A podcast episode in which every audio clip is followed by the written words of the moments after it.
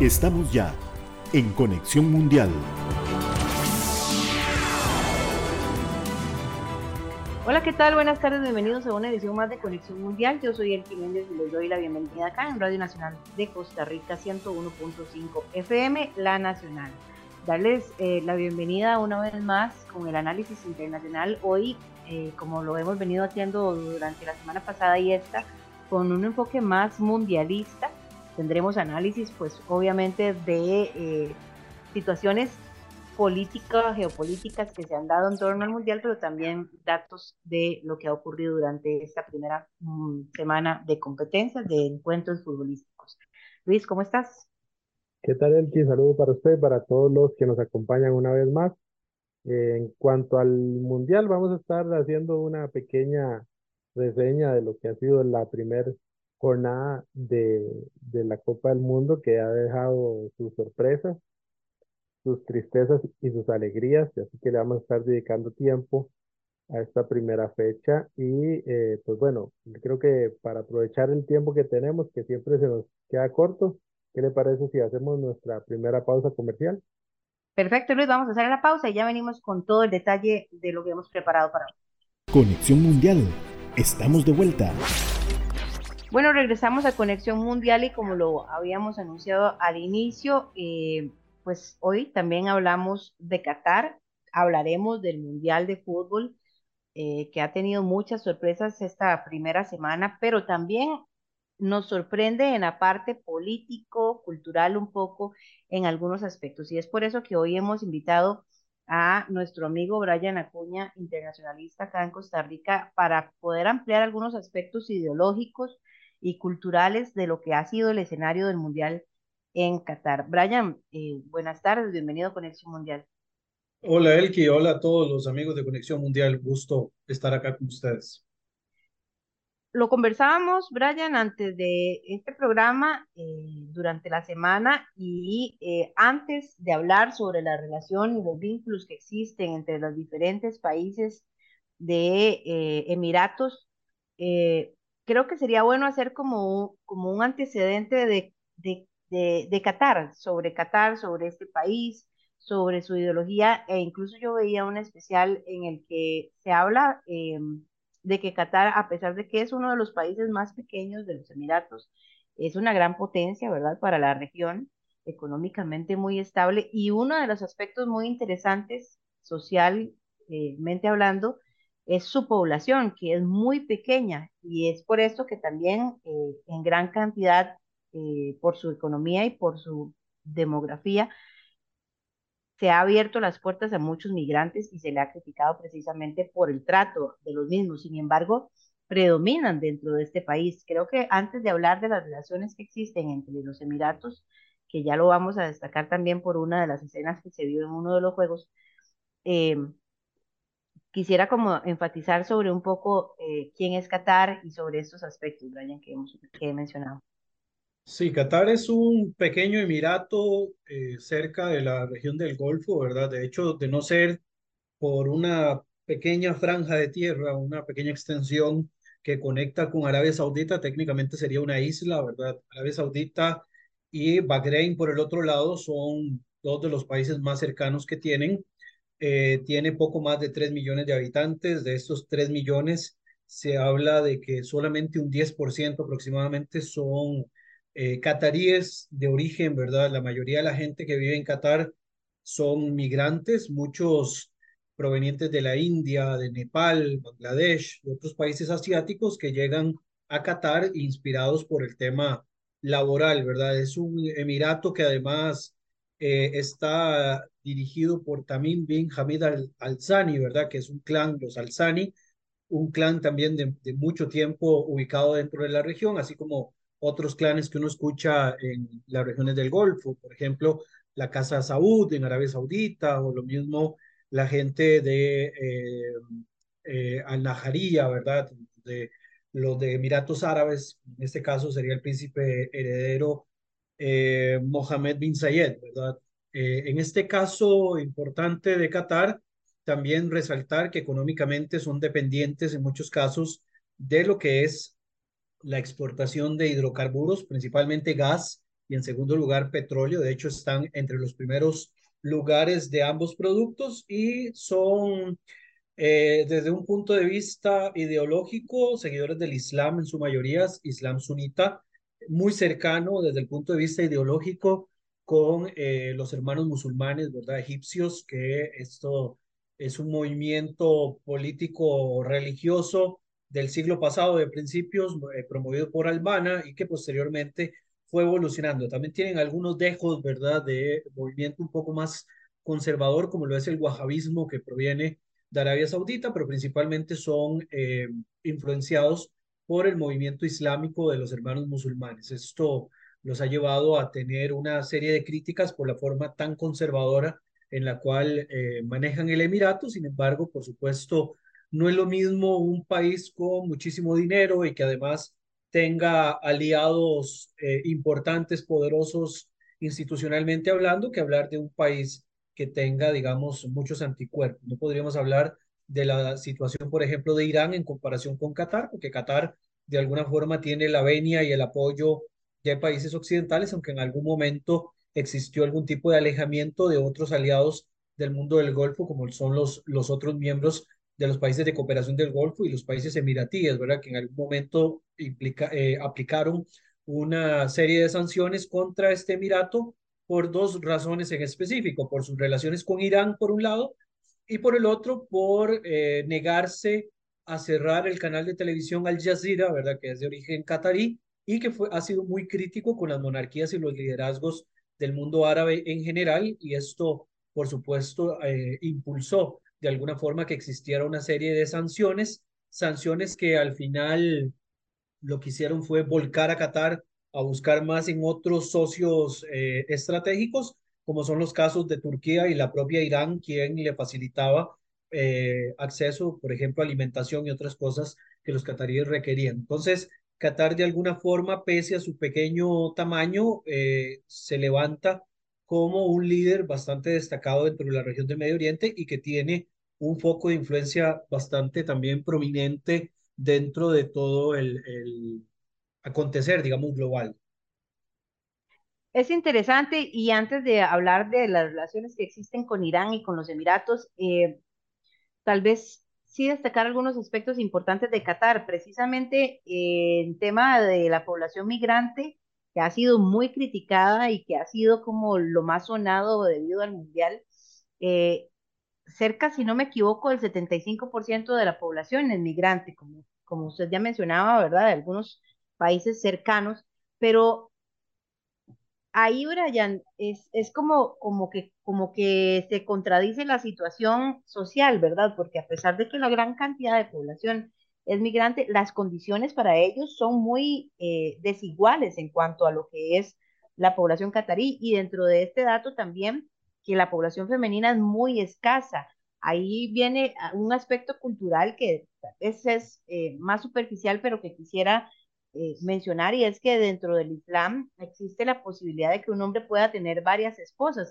En un caso como eh, Qatar, pues es una condición bastante complicada porque incluso por cada tres hombres hay una mujer, lo cual complica esta cultura y que además la homosexualidad es prohibida, ¿verdad? Entonces, teniéndolo como un caso alterno tampoco es posible y es castigado con penas incluso de cárcel y latigazos. Son condiciones interesantes, pero que también dentro de lo oscuro está el maltrato a migrantes y sus condiciones en que viven, pero que también es uno de los países del Islam eh, que, que tiene mejores condiciones, y lo digo entre comillas, eh, para las mujeres que por lo menos sí tienen un acceso a la educación e incluso empleo. Y de hecho, me parece que desde participar de partidos de fútbol en, lugares públicos. Sí, en algunos aspectos Qatar es un poco más abierto, digamos, igual es eh, cuando vemos la cantidad de restricciones que se dieron para la elaboración de esta Copa del Mundo, que, bueno, fue muy criticado en el momento en el que se designó, pero no se hizo nada en realidad para tratar de revertir la decisión, ¿verdad? Fue una decisión completamente económica y política por parte de la FIFA, que ya por sí mismo es un ente politizado, a pesar de las lágrimas de Infantino o las lágrimas de Joseph Blatter, es, evidente de que hay un tema ahí económico bastante fuerte.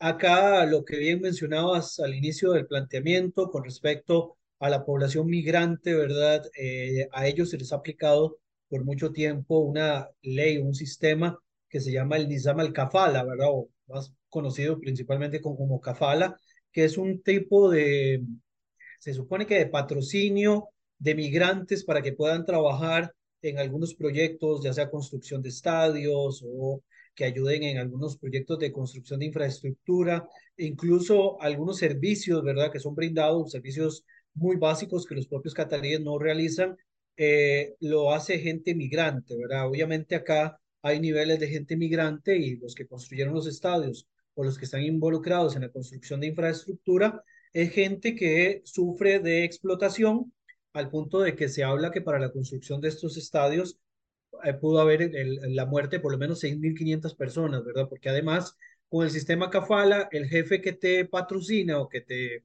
que te toma, eh, hace uso o, te secuestra el pasaporte y a partir de ahí no puedes como decir, no, yo renuncio, me devuelvo para Nepal o me devuelvo para la India o me cambio de trabajo porque no es, no es tan sencillo. El, el sistema es bastante cerrado y esto ha sido una de las grandes críticas. De hecho, se, han pronunciado una serie de organismos internacionales y también de ONGs, como el caso de eh, Human Rights Watch también el caso de Amnistía Internacional, que se han pronunciado con respecto a la violación de derechos en, en Qatar.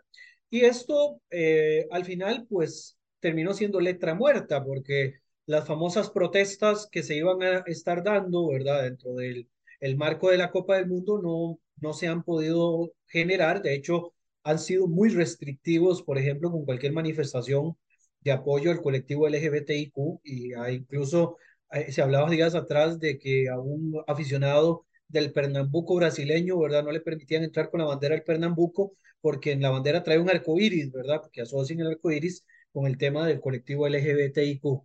Luego, con respecto al, a la situación de, de la población y eso que señalas que es muy importante, en primer lugar, de que hay muy pocas mujeres para los hombres cataríes. Bueno, esto también incluye de que los hombres cataríes puedan casarse con mujeres musulmanas de otros países, ¿verdad? Y por ser cataríes los hombres, automáticamente los hijos nacidos de esa relación serían cataríes, ¿verdad? No, no pasaría lo mismo si fuese al revés, ¿verdad? Hay una situación bastante eh, contradictoria y bastante controlada en cuanto a los derechos eh, de nacionalidad o a los derechos de herencia que tienen las personas que nacen en Qatar, que vienen o de una madre catarí o aquellos incluso que nacen en relaciones de gente migrante, ¿verdad? No se les da la nacionalidad catarí y por eso también es muy reducida la población que podríamos decir autóctona, que son los dueños de los grandes eh, emporios ahí petroleros y gasíferos.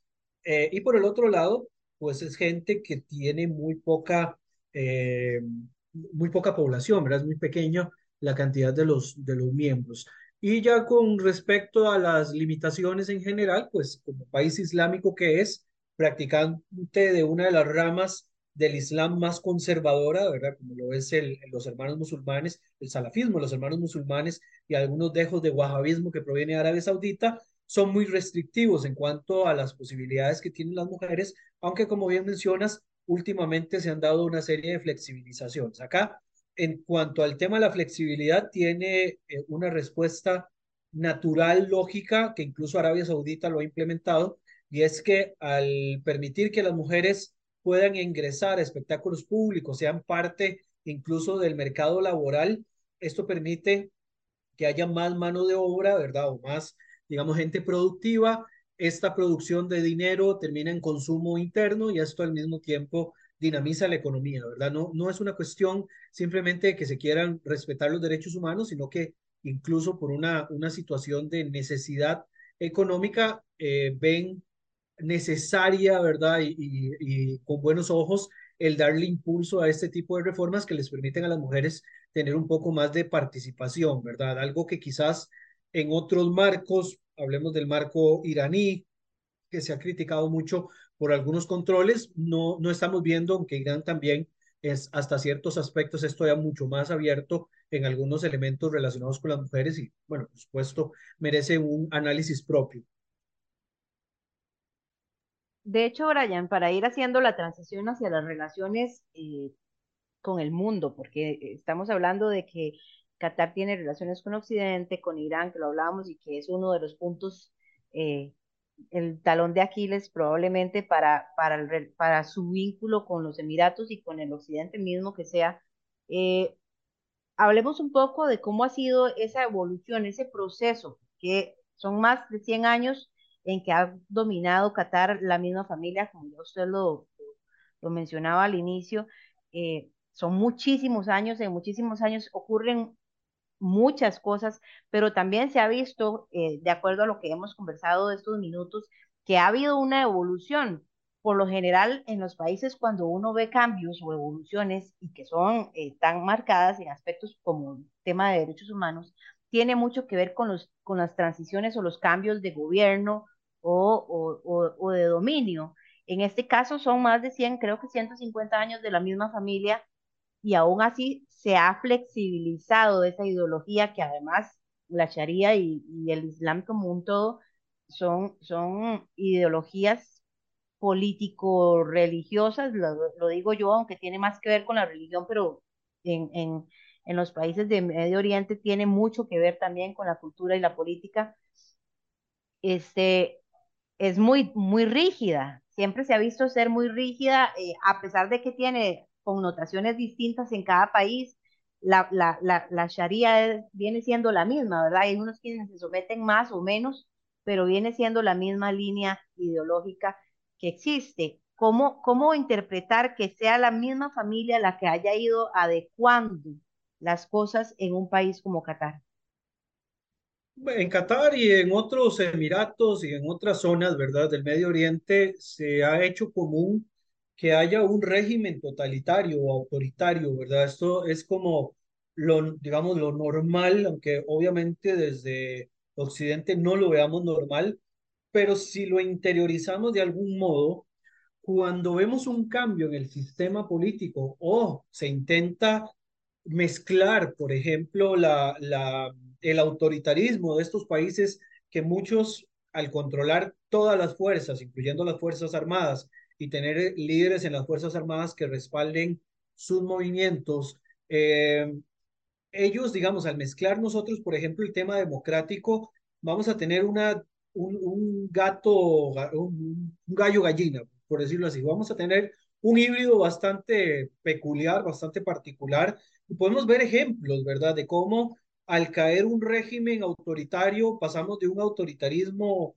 eh, militar, pseudo-laico, ¿verdad? Porque siempre se, se aboga algunos elementos relacionados con la religión como un elemento identitario, pero eh, al, al ceder, digamos, pasamos de un autoritarismo laico a un autoritarismo religioso, ¿verdad?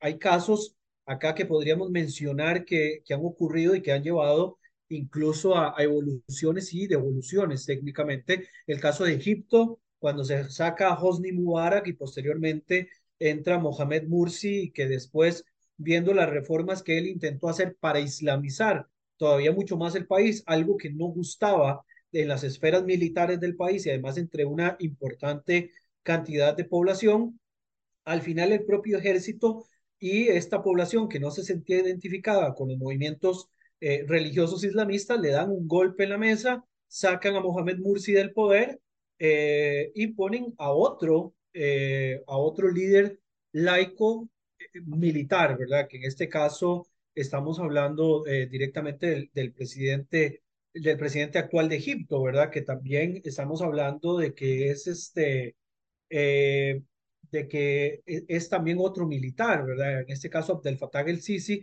siempre se me olvida el nombre y tengo que estar recordando en mis notas.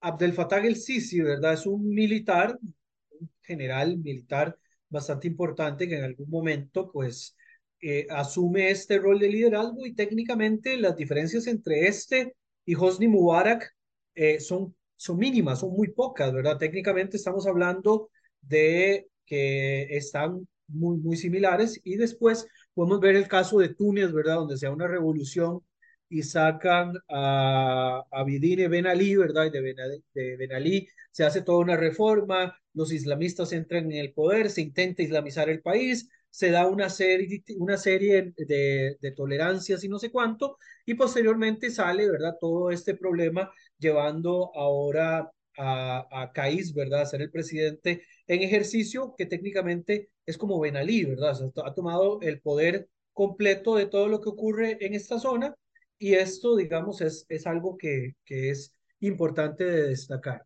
Otra cosa, digamos, relacionado con las monarquías, ya devolviéndome a la región donde estamos, los Alzani han sido la familia que ha dominado esa región propiamente dentro de todo el, sector de Qatar. Eh, así como los Saud han sido los que han dominado lo que conocemos actualmente como Arabia Saudita y ellos han tenido este dominio por muchos, muchos años, incluso el, el actual emir, el, sheikh emir de, de Qatar, ¿verdad? Eh, que en algún momento le dio un golpe de Estado a su propio padre en el año 1995 y después de este golpe de Estado eh, se pone él en el poder y a partir de ahí hace una serie de reformas intentando promover una imagen diferente de Qatar, transformando a Qatar en un financista eh, de organizaciones o de, o de incluso de empresas, ¿verdad? Como Qatar Airways o también como Al Jazeera o, o Middle East que es otro medio que es dirigido por, por Qatar y que han tenido mucha influencia, incluso tiene influencia dentro del fútbol, ¿verdad? A través de un aliado como es Al Khelafi, que es el dueño del PSG eh, parisino en estos momentos. O sea que Qatar ha tenido toda una serie de movidas para cambiar su imagen pública, incluso en, algún momento pues ha, se ha convertido en un aliado importante para el propio Occidente en el tema afgano, porque el líder del talibán estaba exiliado en Afganistán y ahí fue donde Estados Unidos negoció con ellos e incluso es patrocinador de varios eh, de varias acciones militares que Turquía lleva a cabo, tanto en el norte de Siria como en Libia y otros, digamos, donde utilizan el poderío militar que tiene Turquía para poder hacer ellos sus propias políticas y sus propios movimientos. Brian, eh, sobre, sobre estas relaciones bilaterales, vamos a ir hilando un poco, ¿verdad? Es la relación tan estrecha que tiene Qatar con Irán uno de los detonantes para que se hayan debilitado las relaciones incluso con Occidente, con los otros Emiratos. Y estuve viendo que incluso Arabia y, Qatar habían roto relaciones, se reanudaron porque prevalece algo. Puede haber una gran, eh, un gran descontento o, u oposición a este tipo de vínculos que puedan existir con un país con, como Irán, que además eh, pues tiene eh, rotas relaciones con muchos países, pero también viene la fuerza económica que tienen por ser uno de los dos países con mayor eh, exportación de gas natural, de petróleo, y esto para nadie es un secreto que es de los principales intereses del mundo. Y a esto hay que sumarle el que, que Qatar también tiene bases militares estadounidenses, ¿verdad? O sea, es un aliado de Occidente, se quiera o no se quiera, accidentalmente, tiene una, una gran influencia en muchos de los temas que interesan a la mayoría de los países occidentales e incluso a los países del mundo árabe. Es más, además de que estuviera Mohammed bin Salman, el, el príncipe heredero del Reino de Arabia Saudita en el Mundial de Qatar, ¿verdad? Y que después vimos esa emblemática imagen del, del Sheikh Al-Sani, ¿verdad? Moviendo la, la, bandera de Arabia Saudita después de que vencieran Argentina.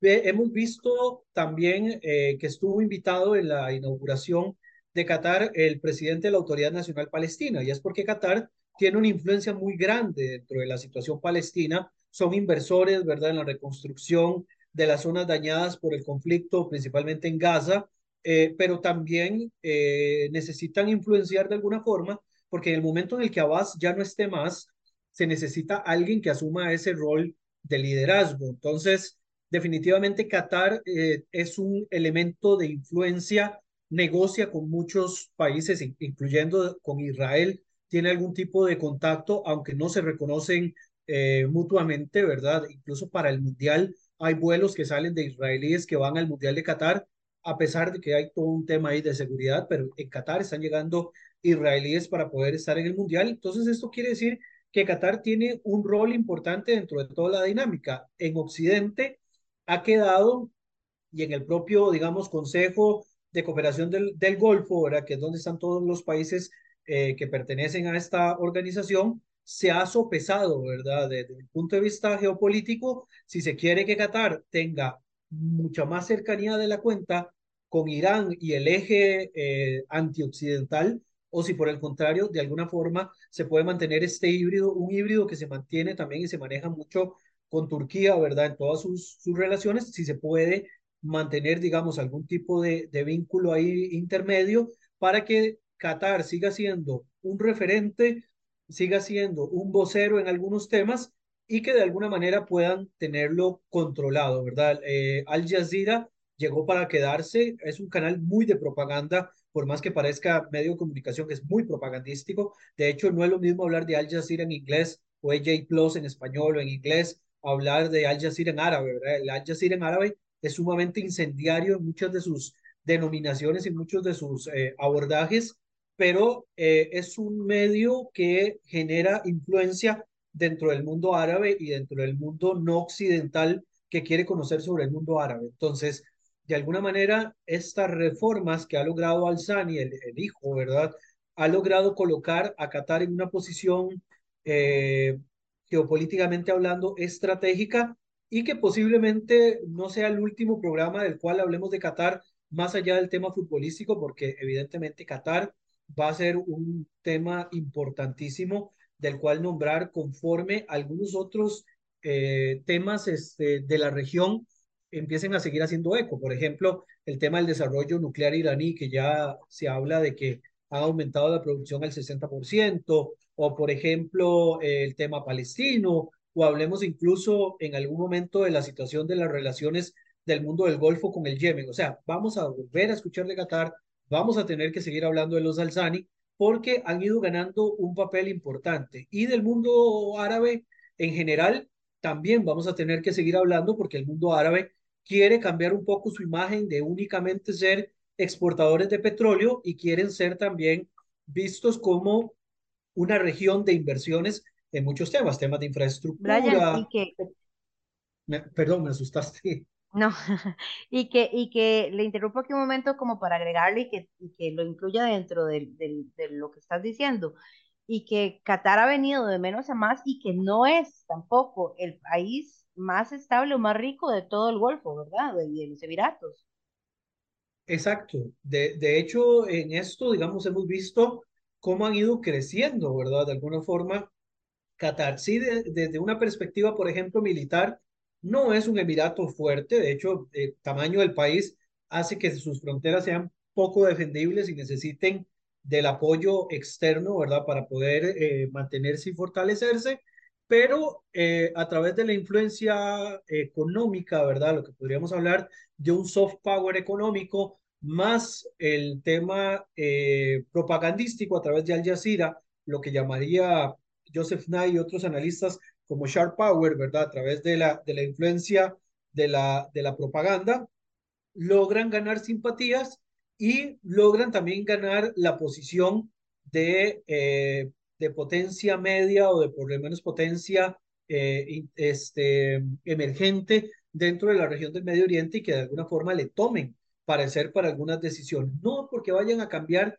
demasiado, sino porque en este caso eh, la influencia económica que Qatar puede implementar o que puede aplicar, definitivamente le da para tener un poquito más de músculo, ¿verdad? Como les digo, vamos a tener que seguir hablando de Qatar, vamos a tener que seguir hablando del Medio Oriente en un aspecto más allá del conflicto, ¿verdad? Y, en aspectos, como ya les dije, infraestructura, pero también en temas de innovación, porque hay países dentro del, del mismo Golfo que quieren convertirse en innovadores y hay incluso una agenda alterna la agenda de los Objetivos de Desarrollo Sostenible, las ODS, ¿verdad?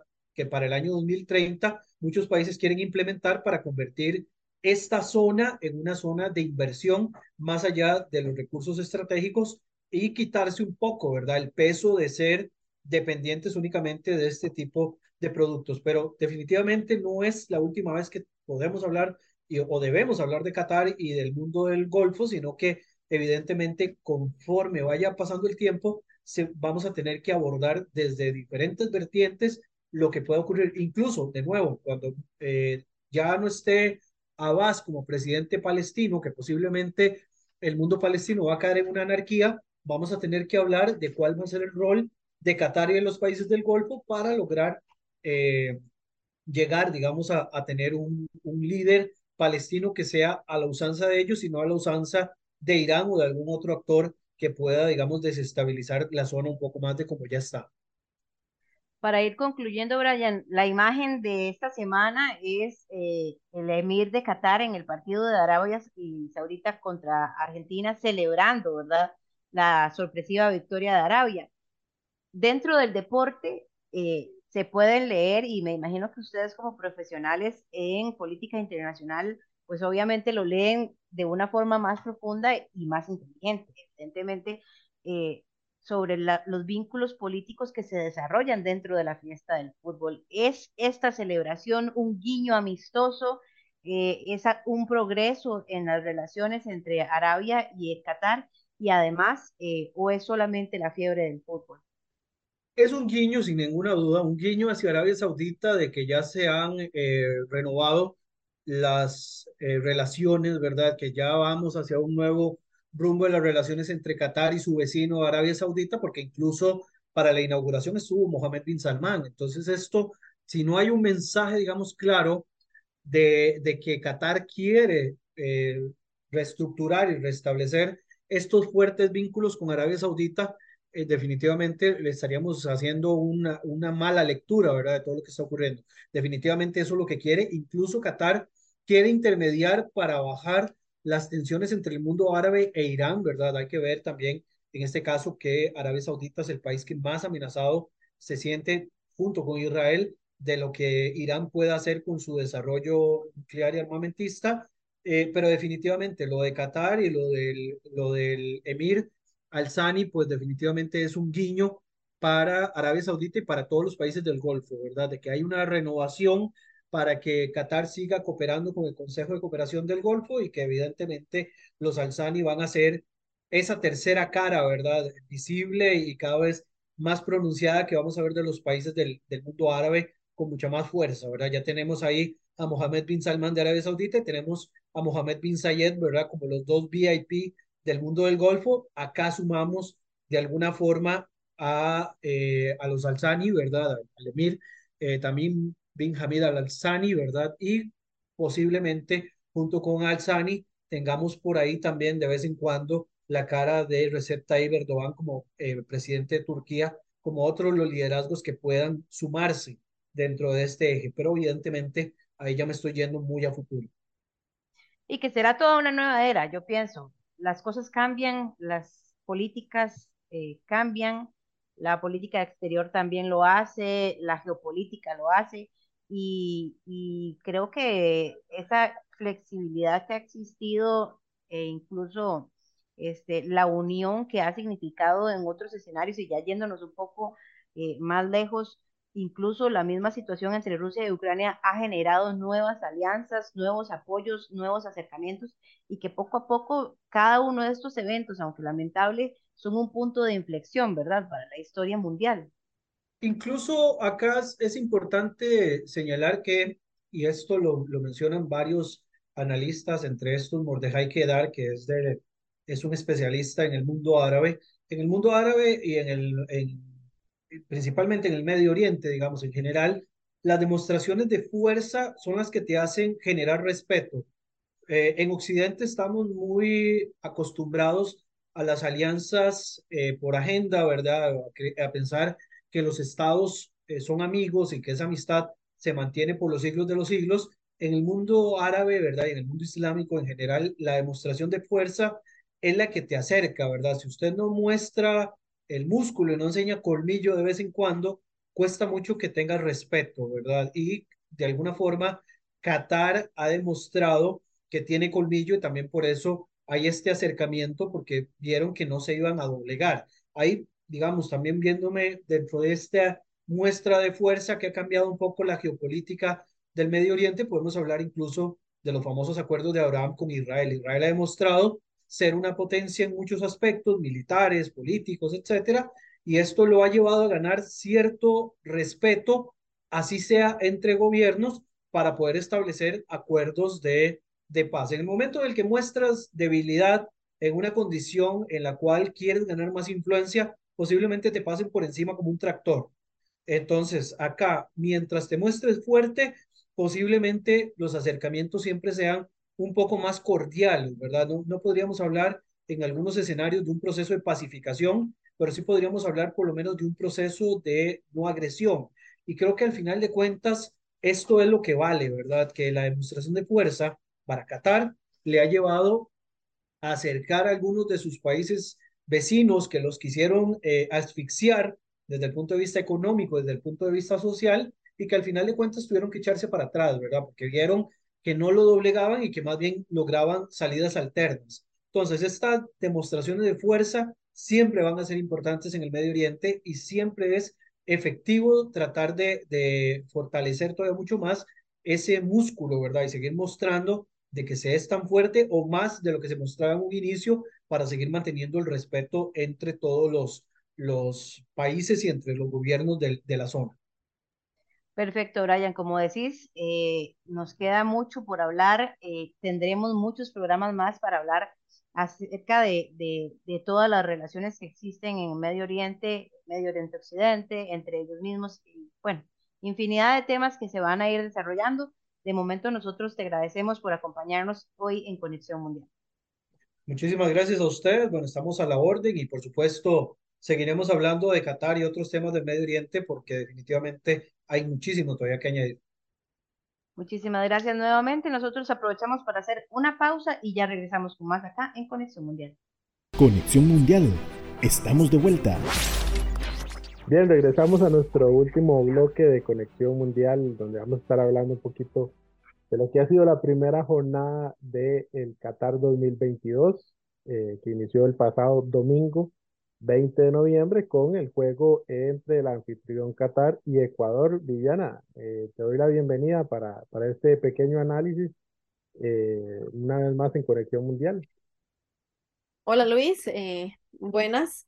Un placer estar acá nuevamente compartiendo con ustedes y hablando de algo que personalmente me apasiona muchísimo, como es el fútbol. Vivi, empecemos con esta primera jornada en el, en el, en el grupo. Eh, eh, la primera vez que pierde un, un local eh, inaugurando el Mundial, Ecuador 2, Qatar 0 y por el otro lado Países Bajos 2, Senegal 0, que al menos yo esperaba un poco más de Senegal, pero no esperaba un resultado diferente tampoco. En el caso de Qatar sí me sorprendió, no sé si usted tuvo la posibilidad de escuchar en las previas del partido mucha gente que le daba el empate o que incluso ponía a ganar a Qatar. Yo en mi caso, eh, como dicen siempre, es fácil es eh, decirlo ya cuando todo ha sucedido, pero yo en, mi caso nunca tuve dudas de que Ecuador era una selección superior a, a Qatar. No sé usted cómo ve estos dos primeros partidos.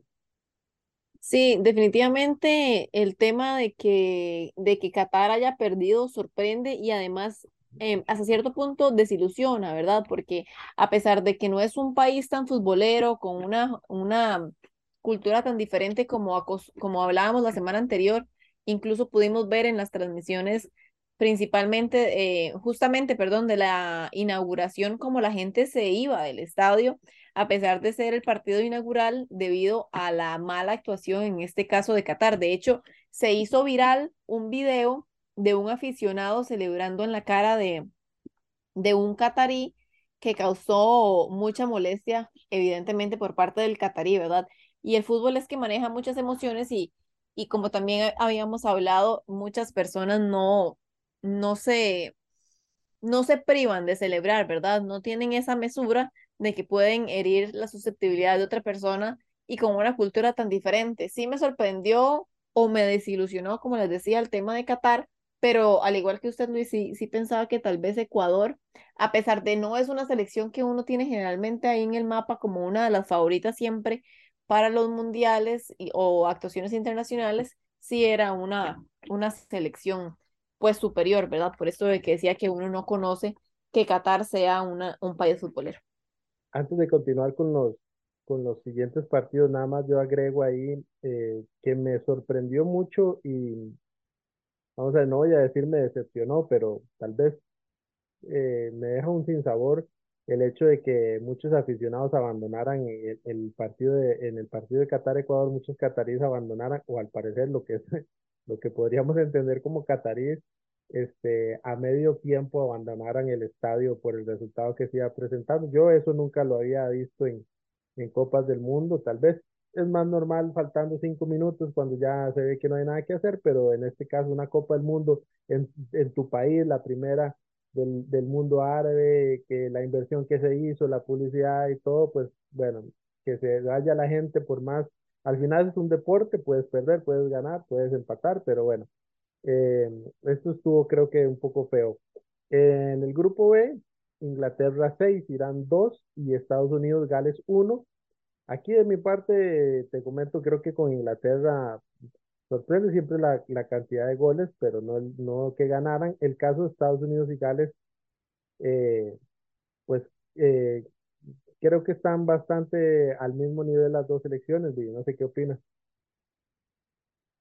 Sí, justamente eso era lo, lo que te iba a decir. El tema de, y me imagino que un poco más adelante vamos a hablar, obviamente, de lo que pasó con Costa Rica, pero sí alarma que en una Copa Mundial se dé un, un marcador tan abultado, ¿verdad? Porque llegan, en este caso, los mejores 34, 32, perdón, países del mundo y uno espera que por lo menos estén un poco equiparados en fuerzas, por lo que una, una goleada tan grande evidentemente sí llama muchísimo la atención y muestra mucho la superioridad que tienen algunos países en relación a otros.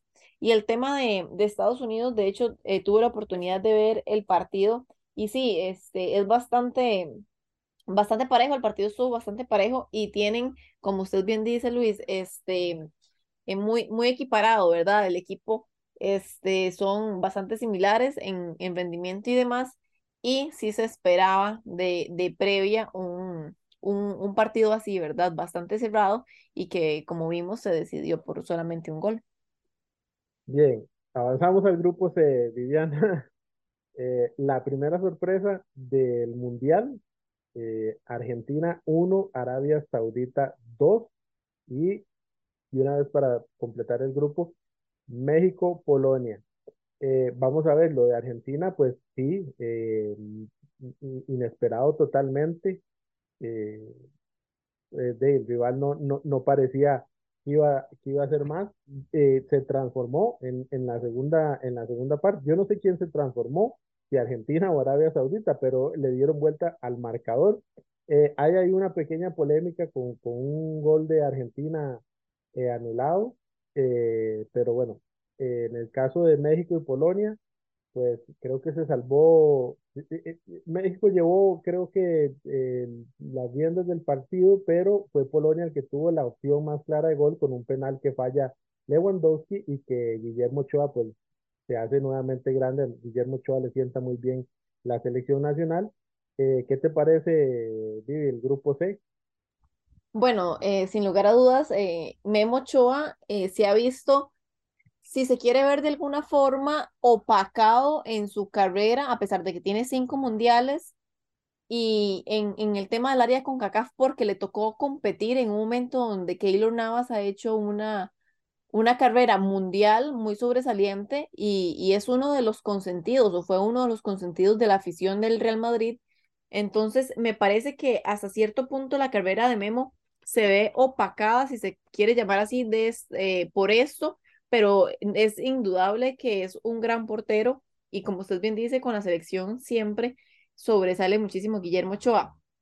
Eh, muy, muy, muy determinante, de hecho, me parece que fue el jugador del partido eh, de México contra Polonia y también un, un, un partido muy parejo, ¿verdad? De hecho, tengo mucha expectativa del partido de este sábado de México contra Argentina, porque sin lugar a dudas, bueno, yo fui una de las que madrugó a ver el partido de Argentina, está despierta desde las tres y media de la mañana y de verdad que yo no sé, como usted decía, por ejemplo, este, quién se transformó, si Argentina o, o o Arabia. Y yo lo que creo es que los dos se transformaron. O sea, Argentina de verdad que le pasó por encima en el primer tiempo, tuvo muchísimas opciones de gol, le anularon tres goles por posición prohibida y, bueno, solamente uno fue válido. Y yo veía venir una masacre. El equipo jugó súper bien al fuera de juego, como también lo hizo, por ejemplo, Costa Rica en el Mundial de Brasil. Fueron muy calculadores, muy demás, y les dio este, réditos. El tema es que este, en el segundo tiempo Argentina prácticamente no fue que no salió a jugar, sin embargo no se le daban las cosas para nada. O sea, todo lo que Argentina hizo en el primer tiempo, que se veía muy superior, el otro equipo no tenía ni siquiera la bola, estaban viendo jugar a Argentina.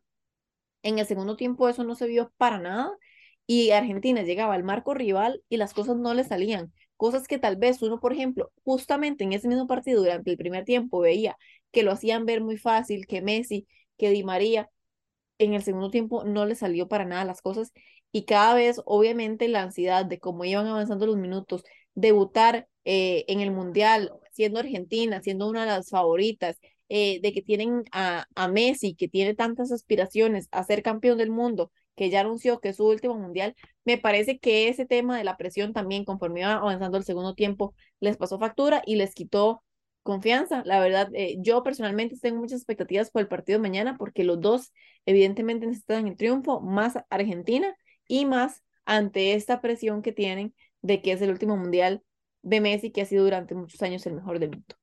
Yo le voy a agregar nada más que eh, desde que se dio el sorteo de los grupos, eh, tenía yo, al igual que usted, este partido de México-Argentina. Para mí, es uno de los, mm, digamos, más esperados de mi parte y creo que, lo, que podríamos ser de los mejores en esta primera fase. el grupo de eh, Dinamarca-Túnez, un 0 por 0 y un Francia-Australia 4 por 1. Yo ahí eh, creo que esperaba más de Dinamarca que, que, que, saliera con, una, con un triunfo. En el caso de, de Francia y Australia, no, no me extraña el resultado. Lo que sí quería ver era cómo reaccionaba el equipo francés. Eh, Australia no va a ser un rival que lo, que lo, eh, que lo ponga en, bajo mucha presión, pero sí eh, queríamos ver lo que sucedió con lo que podía suceder con Francia a raíz de tantas pérdidas que ha tenido en su, en su equipo para este mundial y la última, el, el, mejor jugador del año, goleador que venía encendido con Real Madrid, Karim Benzema, eh, que queda fuera y pues bueno, eh, eh, este grupo, pues creo que Francia no va a tener ningún problema para pasar a la siguiente ronda, incluso ganando el grupo. Sí, el tema de Francia, que me parece que evidentemente en todos los mundiales uno le pone el ojo a jugadores que son llamados a ser, a ser figura, ¿verdad? El caso de, de Benzema, que como usted bien dice, tuvo un excelente año, de hecho, ganó el balón de oro, este, me parece que, que obviamente eh, Francia, a pesar de ser un equipo que está bastante diezmado, eh, no, no, no, no va a pasar malos ratos, digamos, para, para clasificar, no tiene rivales tan fuertes. Mm, mm, yo también tenía mucha expectativa en el caso personal, por ejemplo, de Kylian Mbappé, que para mí se proyecta ser también uno de los mejores del mundo en los próximos años. Y pues, este, al ser tan joven, quería ver mucho la evolución de él. De hecho, se le negó el gol mucho al principio de este partido y bueno, ya después me parece que, que tuvo, eh, fue el segundo o el tercer gol que pudo hacerlo. Y, y entonces ya como que va, va tomando también un poco más de confianza. No me sorprende para nada eh, este marcador. De hecho, evidentemente era favorito y evidentemente también es el favorito del grupo. Bien, pasamos al grupo E. Eh, Alemania, Japón, eh, la segunda sorpresa del mundial, pero creo que, eh, o en lo particular les voy a, decir, no me sorprende tanto como el Argentina-Arabia Saudita. Yo eh, soy uno de los que venía diciendo que Alemania, no, no, pues con mucha gente que lo que lo puede haber pensado, que Alemania no está bien en este momento, lo ha demostrado en los últimos partidos, y a mí, a pesar de que no le hubiera gustado a Japón o algo así, no me sorprende el resultado que se dio, Japón 2, Alemania 1. El otro encuentro, eh, es, pues bueno, bien ya conocido por todos nosotros, España 7, Costa Rica 0. Ahí lo único que voy a decir, a pesar de que este programa no se trata de Costa Rica, es que eh, me duele haber visto a los jugadores costarricenses, y lo voy a decir así sencillamente, más allá de cualquier análisis eh, deportivo que se lo dejo a otro tipo de periodistas, a otras personas, me parece a mí verlos, haberlos visto caminar durante todo el partido. Eso es lo que más me, me preocupa, eh, me puede doler y creo que eso es el reflejo de eh, los siete goles que termina metiendo España. Vivi. Bueno, voy a empezar por lo, por lo menos doloroso. El tema de, Alemania contra Japón, a mí no me sorprende, Luis, lo voy a ser muy honesto, a mí no me sorprende. No creo que una selección sea muy superior a otra, pero sí me parece que Japón es eh, de los favoritos del grupo, eh, por la intensidad principalmente de juego, que yo creo que eso es mucho de lo que le pasa la factura a Costa Rica, y no solamente en el Mundial porque este, a pesar de que evidentemente el, el, programa no se trata de eso y para poner un poco en, en, contexto, si nosotros vemos a los equipos ticos compitiendo en CONCACAF contra equipos de la MLS, contra equipos de México, ahí vemos una radiografía del fútbol nacional y es que es eso, que justamente nosotros no somos intensos, no hacemos presión en la marca, no somos intensos a la hora de marcar y eso fue mucho de lo que pasó en este, en este partido de la selección de Costa Rica. De hecho, considero y desde antes pienso que uno de los partidos que más nos iba a costar a nosotros los costarricenses era justamente contra Japón.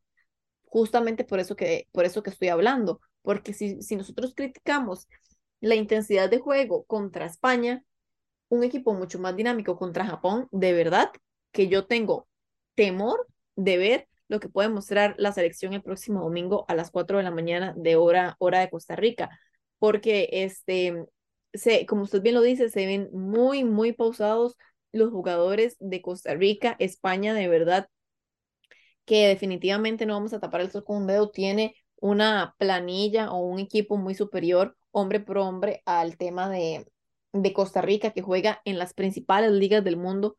Este, desnudó completamente no solo a la selección nacional, sino al trabajo que se ha venido haciendo hace muchos años en los equipos y en las ligas menores principalmente, porque hasta ahora, por eso sí yo, yo no, yo no culpo del todo a, a Luis Fernando Suárez, sí, sí le cuestiono algunas cosas, pero también le doy mérito por otras que no se han atrevido a hacer otros. El caso de, de Jewison Bennett, que ya está jugando en una buena liga, el caso de Brandon Aguilera, que también ya saltó a una buena liga y ahí van en procesados. ¿Hace cuánto no vemos nosotros jugadores jóvenes salir de Costa Rica? Los últimos legionarios fueron a la MLS, a la segunda división de Corea, por ejemplo, en el caso de Jonathan Moya. Y nosotros justamente eso nos pasa factura porque venimos, la base de la selección es el torneo nacional y a pesar de que no dudo que haya talento, de que no dudo que haya muchachos que merecen estar en la selección, y tienen este, mucha proyección para llegar a ser más, la realidad es que a hoy vivimos en un fútbol que no está al nivel de las mejores ligas del mundo y eso se ve reflejado hoy en el Mundial. Correcto, nada más le agrego, si, si usted pone a Japón de favorito, eso quiere decir que Alemania, y con el resultado de España, quiere decir que Alemania por segundo mundial consecutivo se va a quedar en la fase de grupos. Y estamos quedándonos muy cortos de tiempo, así que nada más voy a repasar los marcadores rápidamente. En el grupo F, Marruecos 0, Croacia 0, que también me queda viendo Croacia, Bélgica 1, Canadá 0, un buen partido, pero Bélgica es poderoso. En el grupo H, Uruguay 0, Corea Sur 0, un muy buen partido. En el otro, eh, los otros equipos, Portugal 3, gana 2, un muy buen partido que también puede haber terminado 3 a 3. Y en el grupo G, un Suiza-Camerún que gana el conjunto europeo 1 por 0 y un Brasil-Serbia que gana Brasil 2 por cero. Un buen juego de, de, la selección de, de Brasil. Eh, voy a hacer nuestra última pausa comercial para venir ya con el final de Conexión Mundial. Conexión Mundial. Estamos de vuelta. Regresamos ya solamente para despedirnos, agradecerle a Luis y a Viviana por acompañarnos hoy y también a Brian Acuña, quien estuvo con nosotros analizando. El próximo sábado tendremos más detalles del mundo y también, por supuesto, del Mundial de Qatar 2022.